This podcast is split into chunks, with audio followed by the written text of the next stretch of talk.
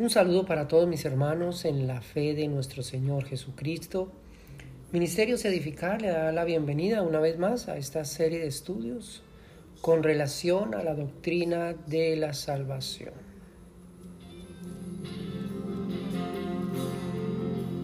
Es como un río que va en mi alma. Bien, Continuamos con nuestro estudio acerca de las doctrinas de la salvación y para el día de hoy damos inicio a la doctrina de la elección.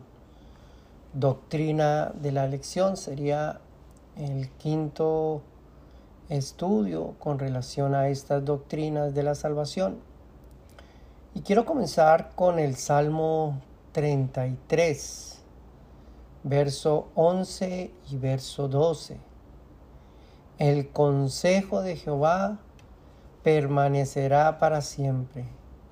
Los pensamientos de su corazón por todas las generaciones. Bienaventurada la nación cuyo Dios es Jehová, el pueblo que él escogió como heredad para sí.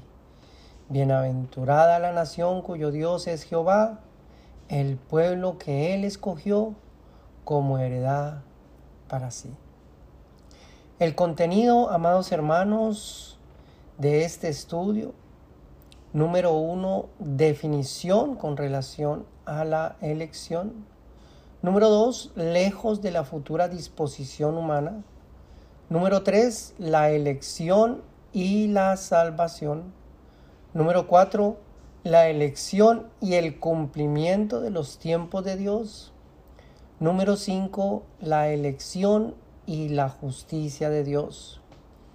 Y por último, nuestra conclusión. Bien, vamos a comenzar con el primer punto que es definición.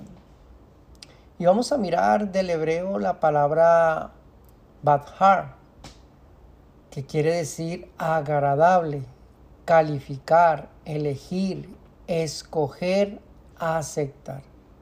Del griego también otra palabra que significa egloge, que quiere decir selección divina, o eglomai, que quiere decir seleccionar, escoger y elegir.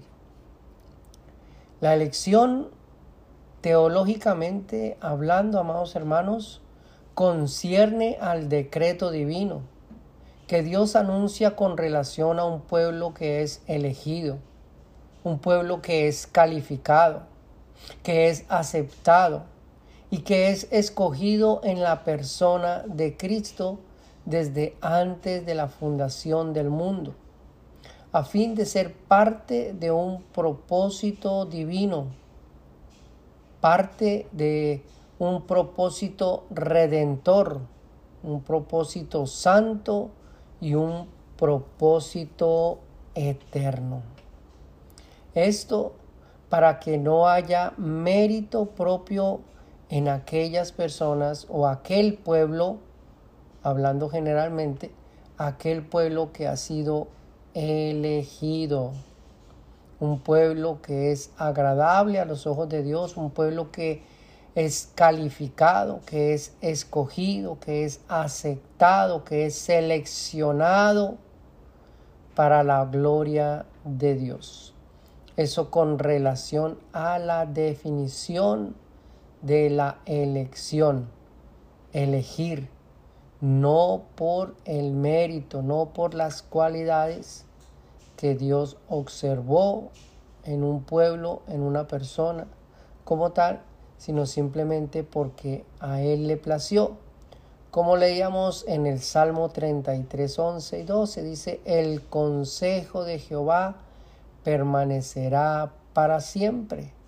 Los pensamientos de su corazón por todas las generaciones, y es bienaventurada la nación cuyo Dios es Jehová, el pueblo que él escogió como heredad para sí. También leemos en la carta a los Efesios capítulo 1, verso 3 y verso 4. según nos escogió en Él antes de la fundación del mundo, para que fuésemos santos y sin mancha delante de Él. Nos escogió antes de la fundación del mundo para que fuésemos santos y sin mancha delante de Él. Quiere decir, amados hermanos, que la elección de Dios está estrechamente relacionada con un propósito. Nos escoge con un propósito y ese propósito es para que fuésemos santos y sin mancha delante de Él. Para eso Dios escogió un pueblo. Para eso Dios eligió, calificó, aceptó, seleccionó a un pueblo para que fuesen santos y sin mancha delante de Él. Eso con relación a lo que define la elección de Dios. Dios escoge, Dios califica, Dios acepta a un pueblo sencillamente porque le place hacerlo y lo, lo hace porque tiene un propósito. Lo hace desde, la, desde antes de la fundación del mundo para que fuesen santos y sin mancha delante de él. Eso con relación a la definición. Y miramos el segundo punto, lejos de la futura disposición humana, lejos de la, de la futura disposición humana. Hay algunas personas que consideran que eh, Dios elige a las personas en base a sus decisiones. Dios elige porque vio desde antes de la fundación del mundo, como Dios lo sabe todo, como Dios lo conoce todo, miró en el futuro, en el tiempo humano, porque Dios eh, no eh, tiene pasado ni futuro, Dios es un eterno presente pero Dios, unos consideran, unas personas consideran que fue Dios que miró que las acciones del ser humano eran buenas de algunas personas y en base a eso Dios eligió. Pero eso no es lo que nos enseña la palabra del Señor. Por eso vamos a mirar aquí, dice, lejos de la futura disposición humana. La elección se atribuye a un decreto soberano, un decreto que proviene de la voluntad de Dios, que proviene del conocimiento de Dios, en, en donde Dios, antes de crear el mundo, determina escoger o elegir a un pueblo para su gloria eterna. Es decir, antes de que Dios formase al ser humano, Dios ya había conocido un pueblo, ya lo había elegido ya lo había escogido, ya lo había seleccionado, ya lo había calificado para su gloria eterna. Cuando Dios en su soberanía ordenó una elección de aquellos que serían rescatados, redimidos, convertidos y salvos, lo estableció dentro de la gloria, obra, persona y manifestación de nuestro Señor Jesucristo. Es decir, que no solamente todas las cosas fueron creadas en, por y para Cristo, sino que también fue seleccionado un pueblo, fue calificado un pueblo, fue aceptado un pueblo, fue escogido un pueblo, sencillamente para la gloria de nuestro Señor Jesucristo. Fue escogido dentro de esa obra, persona y manifestación de nuestro Señor Jesucristo. Leemos ahí mismo en la carta a los Efesios, en el verso 3 y verso 4 del primer capítulo. Alabado sea el Dios y Padre de nuestro Señor Jesucristo pues en Cristo nos ha bendecido en los cielos con toda clase de bendiciones espirituales. Dios nos escogió en Cristo desde antes de la creación del mundo para que fuésemos santos y sin defecto en su presencia por su amor. La elección enriquece, amados hermanos, la soberanía de Dios, ya que la elección no fue un decreto divino por la consideración futura de las buenas obras, como ya lo habíamos dicho, o decisiones previas del pecador, sino que la elección es un decreto que surge o que proviene del conocimiento único y profundo de Dios. Tal conocimiento determina que las cosas que Él ejecuta, que Él decreta o destina, son justas, son perfectas, son correctas y buenas en gran manera, porque se sujetan a un propósito eterno, a un propósito según la voluntad de Dios.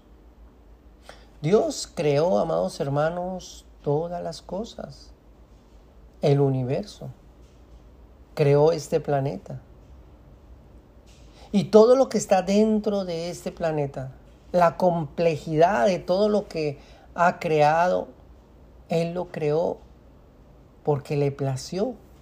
Él lo creó con un propósito. Él lo creó porque está dentro de su voluntad y lo creó porque Él es soberano. Ese es nuestro Dios, el Dios que escoge hacer las cosas conforme a su voluntad. En el caso de la elección específicamente, amados hermanos, concierne a un propósito divino, a un propósito glorioso redentor, santo y eterno, en donde la elección se hace realidad solamente en la persona y obra de Cristo. Hoy en día hay muchas religiones, hay muchas creencias, hay muchas filosofías, mucha clase de pensamientos místicos, espirituales. Muchos caminos que se han abierto para alcanzar esa gloria eterna. Pero déjeme decirle, amados hermanos, de que la única forma de alcanzar esa gloria eterna es a través de la obra y persona de nuestro Señor Jesucristo. Por eso dice en el capítulo 14 de Juan, verso 6, dice Jesús, yo soy el camino, yo soy la verdad, yo soy la vida. Y nadie, nadie va al Padre sino por mí. Él es ese camino hacia esa gloria. Y en cuanto a la elección, Dios escoge a un pueblo en Cristo Jesús para esa gloria eterna. Miramos en la primera carta de Pedro, capítulo primero, capítulo 1, verso 2, dice, elegidos según la presencia de Dios, Padre en santificación del Espíritu, para obedecer y ser rociados con la sangre de Jesucristo.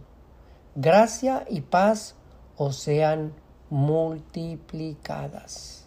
Ahí mismo la segunda carta de Pedro, capítulo 1, verso 10, dice, por lo cual, hermanos, tanto más procurad hacer firmes vuestra vocación y elección, porque haciendo estas cosas no caeréis jamás. Hay una realidad, amados hermanos, y esa realidad es que Dios escoge a un pueblo para un propósito divino. Escoge un pueblo para ese, esa gloria de redención, para esa gloria de justicia, para esa gloria de santidad. Y el apóstol Pedro nos dice, procurad hacer firme vuestra vocación y elección. Así que la elección, amados hermanos, no es para que consideremos que como ya hemos sido salvos, como ya hemos sido elegidos, pues sencillamente Dios está obligado a llevarme al reino de los cielos sí o sí, tal como yo soy, con mis defectos, con mis cualidades, con mis deseos de infringir la ley de Dios, infringiendo la ley de Dios a mi antojo. Como ya soy elegido, entonces Dios está obligado porque Él me eligió y porque Él fue el que me destinó a esa gloria, entonces Él está obligado a llevarme eh, de esa manera. Pero no, amados hermanos, no se trata de esa manera. El mismo apóstol Pedro dice que procurad hacer firme vuestra vocación y elección. Nuestra vocación está ligada con la elección. Es el plan y el propósito del por qué fuimos elegidos. Fuimos elegidos, como ya lo habíamos leído ahí en la carta em, a los Efesios, para que fuésemos santos y sin mancha delante de Él. Como leemos en la otra versión, Dios nos escogió en Cristo desde antes de la creación del mundo, para que fuésemos santos y sin defecto en su presencia por su amor.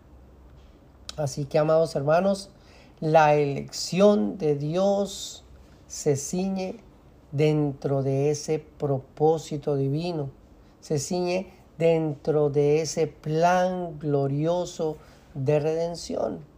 Y Dios escoge un pueblo, Dios elige un pueblo para santificación del Espíritu, para obedecer y ser rociados con la sangre de Jesucristo. Dicho por el apóstol Pedro, el que verso que leímos ahí en el capítulo primero de la primera carta, verso 2. Escogidos, elegidos según la presencia de Dios, según el conocimiento de Dios, Padre, en santificación del Espíritu. Fuimos elegidos para obedecer, fuimos elegidos para hacer firme nuestra vocación y nuestra elección sencillamente porque fuimos elegidos para llevar la presencia, para ser templos del Espíritu Santo. Leemos también en Romanos capítulo 11, verso 28 y 29, dice, así que en cuanto al Evangelio, son enemigos por causa de vosotros, pero en cuanto a la elección, son amados por causa de los padres, porque irrevocables son los dones y el llamamiento de Dios. Y sigue diciendo, y no solo esto, sino que también cuando Rebeca concibió del uno de Isaac, nuestro padre, pues no había aún nacido, ni habían hecho aún el bien y el mal, para que el propósito de Dios conforme a, la elección permaneciese, no por las obras, sino por el que llama. Qué tremendo, amados hermanos. Quiere decir que la elección de Dios no se determina por el comportamiento futuro de las personas, el buen comportamiento que podamos ejercer. Porque déjeme decirle, amados hermanos, que si nos portamos bien en algo o hacemos las cosas que son agradables a Dios en algo, por otro lado posiblemente estamos defraudando esa ley. En algunas cosas acertamos en la ley, pero en otras cosas fallamos en la ley. Quiere decir de que las cosas buenas, los puntos que posiblemente hemos acumulado para que Dios considere algo especial para nosotros, en el momento que fallamos, eso es borrado, esos puntos son eliminados. De eso se trata la ley. La ley o la cumples integralmente o por haber fallado uno o dos mandamientos, sencillamente invalidas la ley, invalidas los beneficios de la ley. Por eso es que no es por obras, amados hermanos. Todo con relación a la elección está lejos de la disposición humana. Cuando hablamos de la elección tenemos que pensar en lo que Dios ha hecho.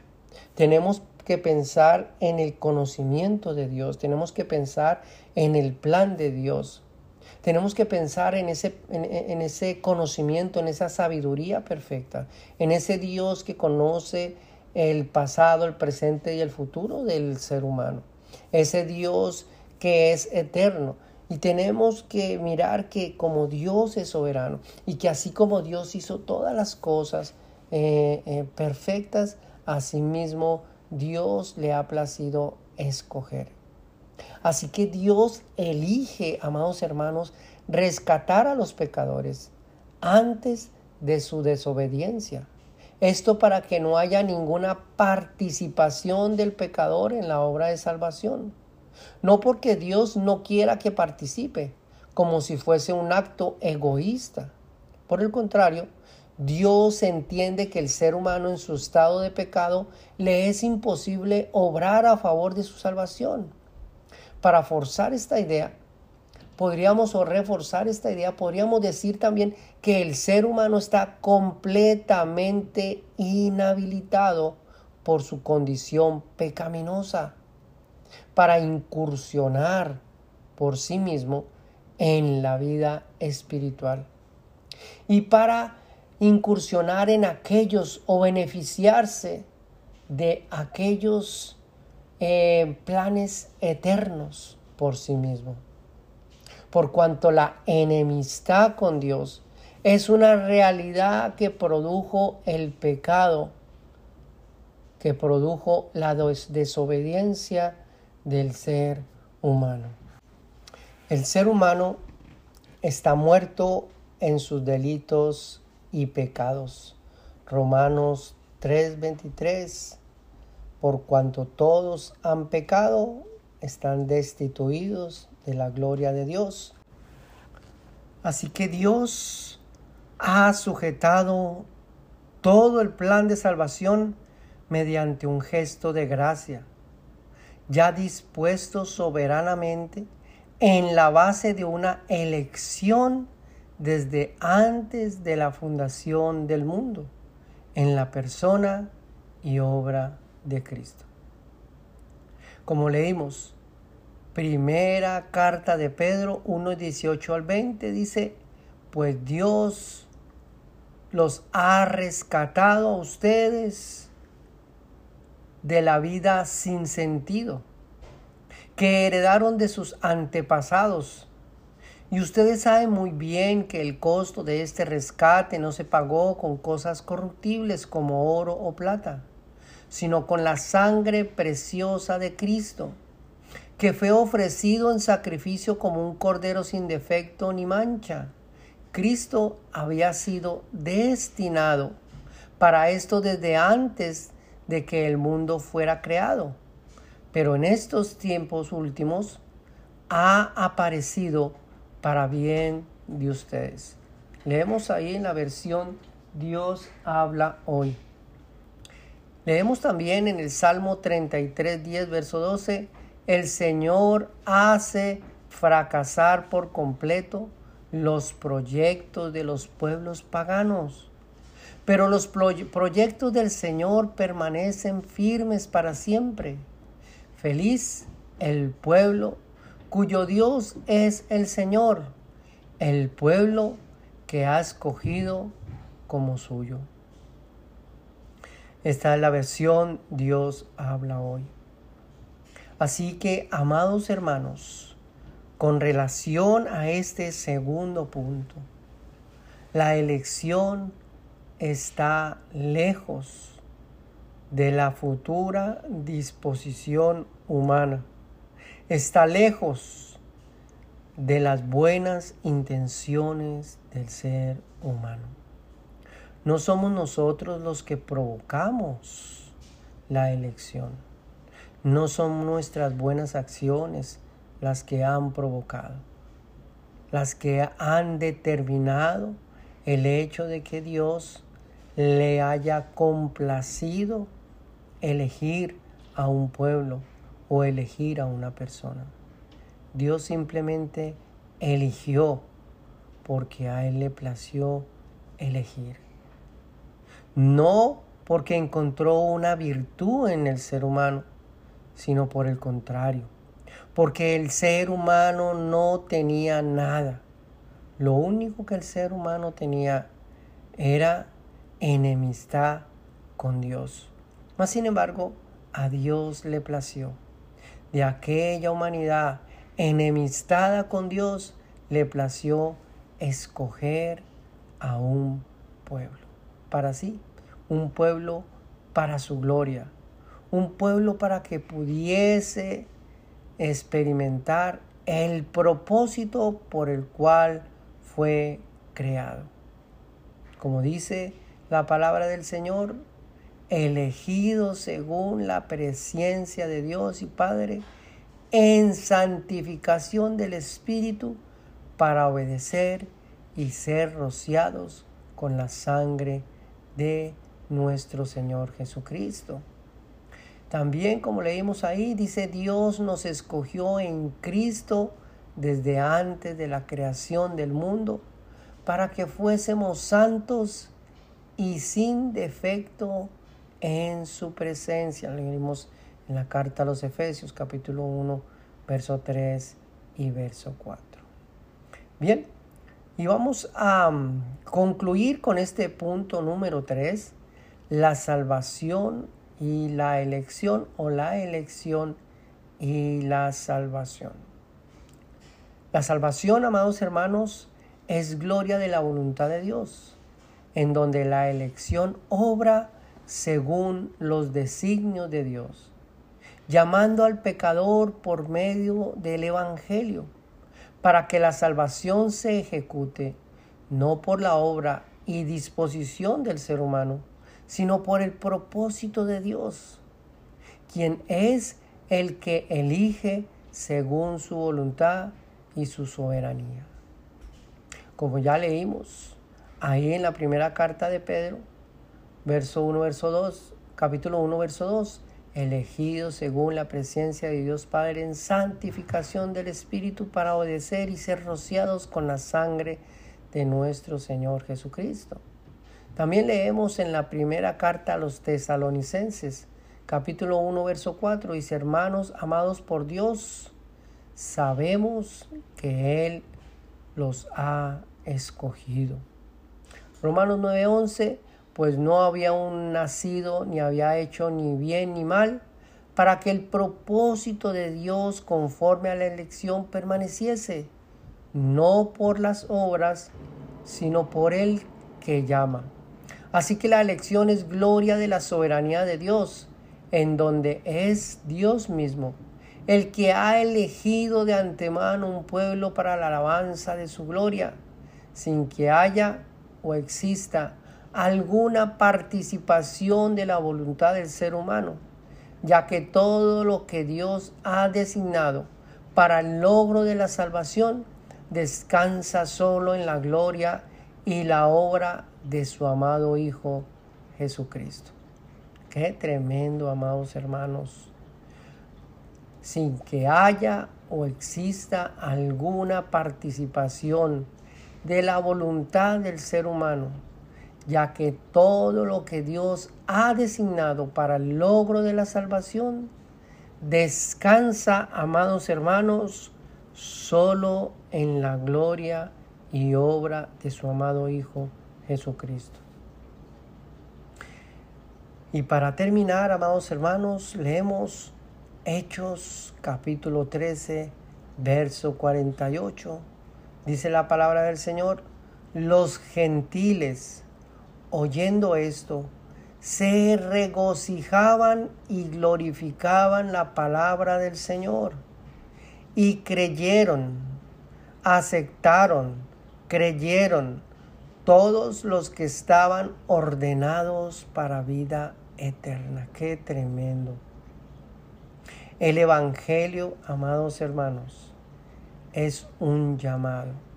Es el medio por el cual Dios está llamando a sus escogidos, Dios está llamando a su pueblo. Dirán algunos, bueno, como yo ya fui elegido, pues ya para qué me preocupo.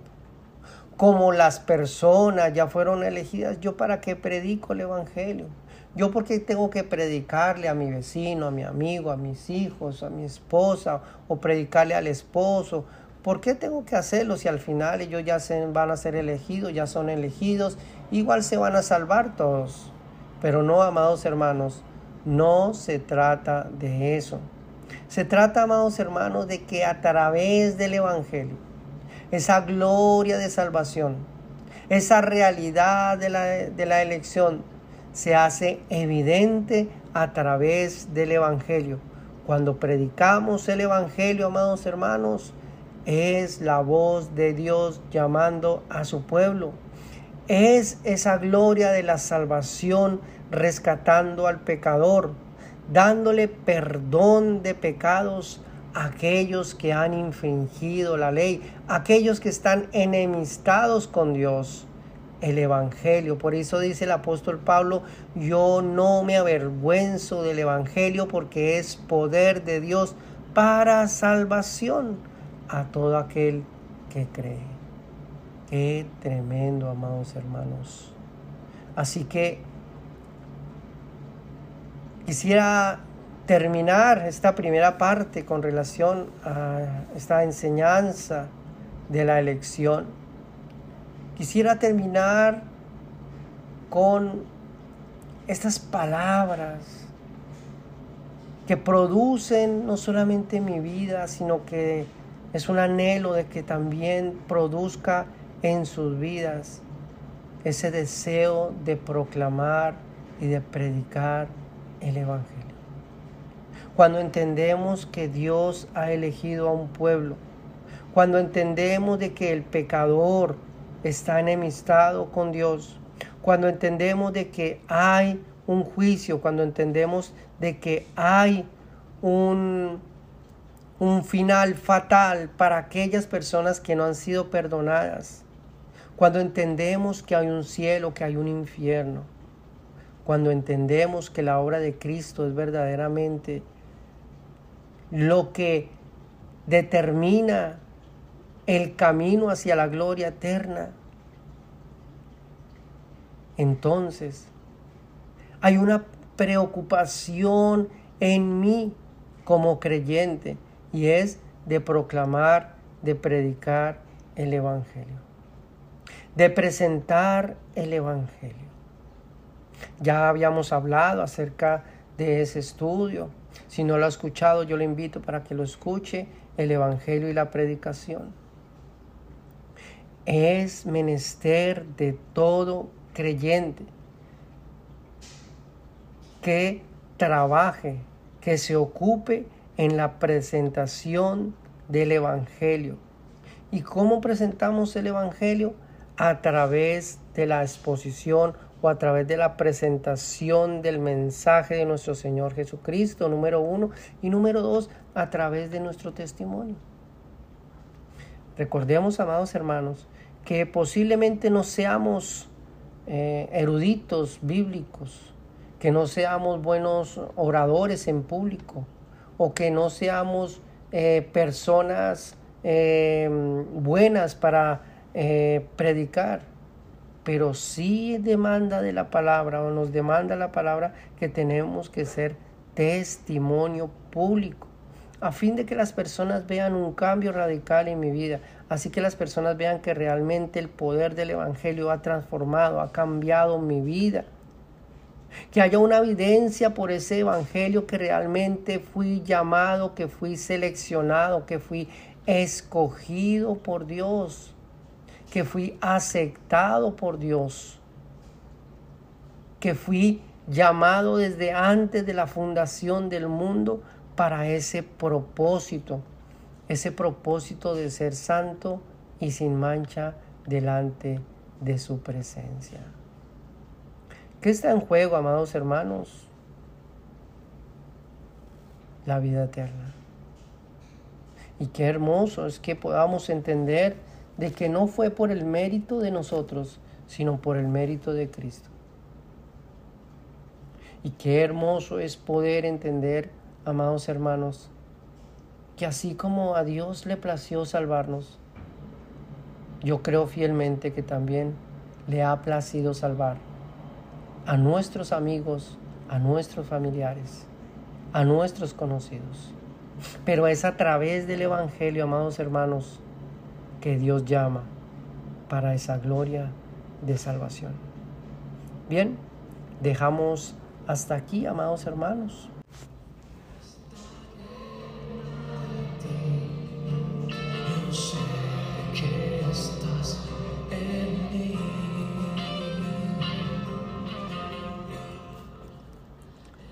Bien, no se pierda nuestro próximo estudio o la conclusión de esta enseñanza con relación a la elección. Y si este mensaje ha sido de edificación para su vida, compártalo con otras personas a fin de ser también edificadas. Que Dios los bendiga.